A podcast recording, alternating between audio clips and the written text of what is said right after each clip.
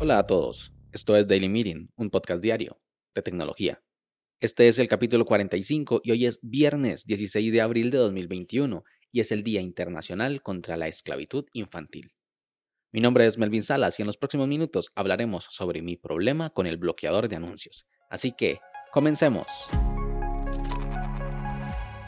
Si bien ayer hablaba maravillas de los bloqueadores de anuncios para borrar las cookies del navegador y evitar en alguna medida ser espiado por las grandes tecnológicas, inclusive hace dos semanas dediqué un capítulo entero a hablar solamente de los beneficios de esta herramienta.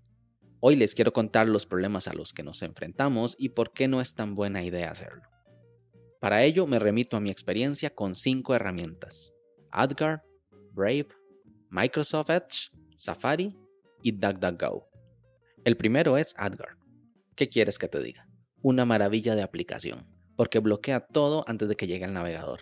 Sucede que cuando nosotros tenemos un navegador como puede ser Google Chrome, Chrome le pide al sistema operativo una página web y el sistema operativo como puede ser macOS brinda el resultado. Pues AdGuard se pone en medio y puede analizar, quitar o poner lo que considere de esos paquetes. Diciéndolo así suena mal, en mi cabeza sonaba mejor. Pero no te asustes, es muy común. Es casi lo mismo lo que hacen las VPNs. Luego, Brave. Este hace casi lo mismo que AdGuard, pero a nivel de navegador. En lugar de que el navegador se vuelva loco haciendo peticiones que no son respondidas o cuyo resultado es vacío, él simplemente no las hace. Esto me parece mucho mejor porque así nuestra computadora no hace cosas innecesarias. Lo malo de Brave es que te quiere meter en el mundo de las criptomonedas a toda costa. Y desactivar los wallets, los bats y todo lo demás eh, no se logra solo con un par de clics, hay que darle bastantes vueltas. También tenemos Microsoft Edge, el cual es mi descubrimiento del mes. A ver, es que llevo años evitando a Microsoft. Desde que dejé de programar en C Sharp, dejé de usar Windows, hasta dejé de usar el correo de Outlook, pero ahora es que me persigue porque ha hecho muchas cosas bien en los últimos años. Primero, el editor Visual Studio Code, el cual es una maravilla, y ahora Microsoft Edge, el cual nada tiene que ver con Internet Explorer ni con el viejo Edge.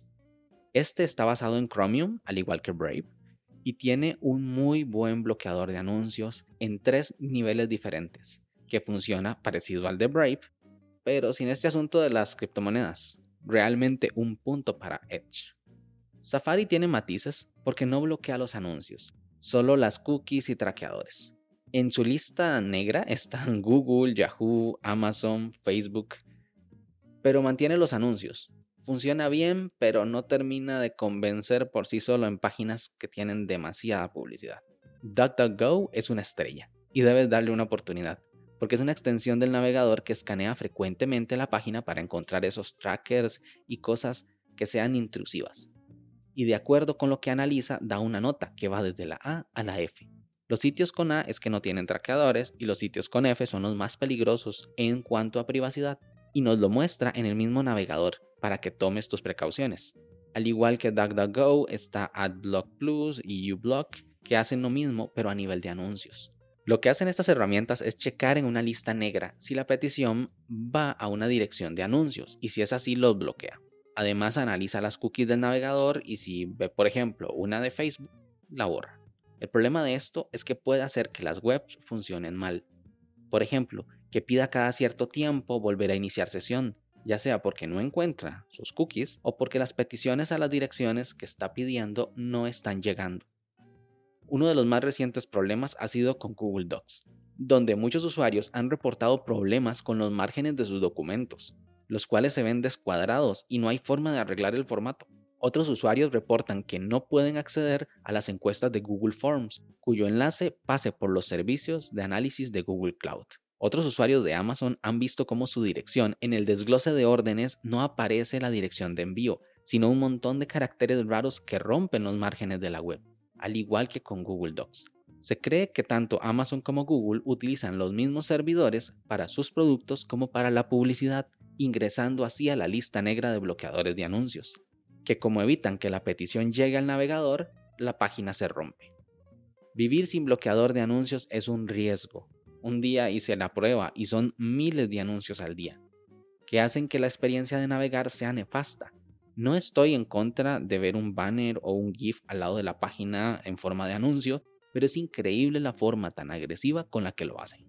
Por otro lado, si tenemos estas herramientas, caemos en una guerra, en la cual nos jugamos el chance de que algo salga mal y sería enteramente nuestra culpa por tratar de evitar los anuncios, por lo que no queda más que desactivar el bloqueador de anuncios unos momentos cuando veamos una inconsistencia o agregar esas páginas a la lista blanca.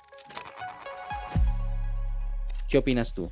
¿Debemos todos usar bloqueadores de anuncios o eso atenta seriamente con el negocio de las páginas web?